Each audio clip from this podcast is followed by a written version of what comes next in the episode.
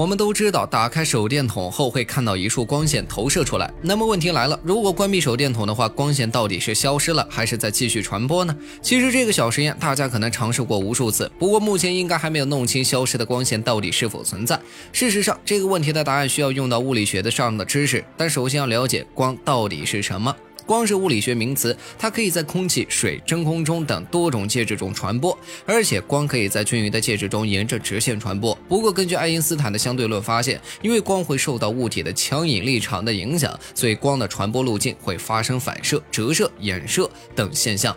最先讨论光的本质是罗马科学家卢克莱修，他最早提出光是一种极小微粒的概念，这也为光的微粒说奠定了理论基础。不过前人都在讨论并总结光学规律，并没有上升到研究光的本质层面。但直到二十世纪初，光的本质才有了特定的概念。物理学家们将光的本质定义为是一种处于特定频段的光子流，主要是通过电子受到激发后产生的现象。但你知道光怎么才能够被人类看见吗？这其中肯定少不了光源的协助。宇宙中只要能够自行发光且正在发光的物体，都被称为光源。而光源中的电子可以获得额外的能量，主要是以电磁波的形式释放能量。这和太阳光的释放能量的方式如出一辙，都是通过电磁波的形式释放能量。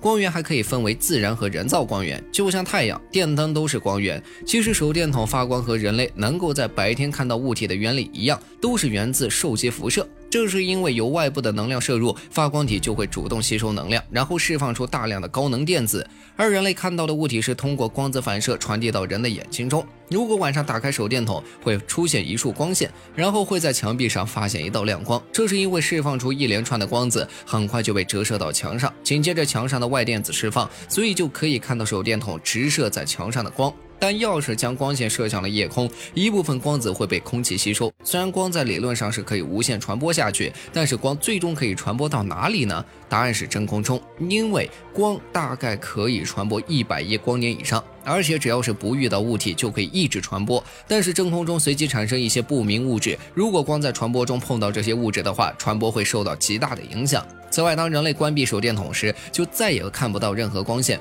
不过，这也要根据不同的情况具体分析。一旦发光源消失，光子就会被低速物体所吸收，很难继续发射出新的光子。但如果是处在真空中关闭光源的话，只要遇不到阻碍，即使已经关闭了光源，发射过的光子也会一直传播下去。也就是说，光子并不会凭空消失，它是一种能量释放，目前看不见它，只是因为被其他电子吸收在释放。事实上，不考虑任何能量衰减的情况，光的传播也会受到一定的阻碍。这是因为宇宙中并不是一望无际的，人类看到的星星，通过科学仪器观测到的星球，都可能会与光发生碰撞，进而导致能量损耗。所以，光也不可能一直传播下去到宇宙的尽头。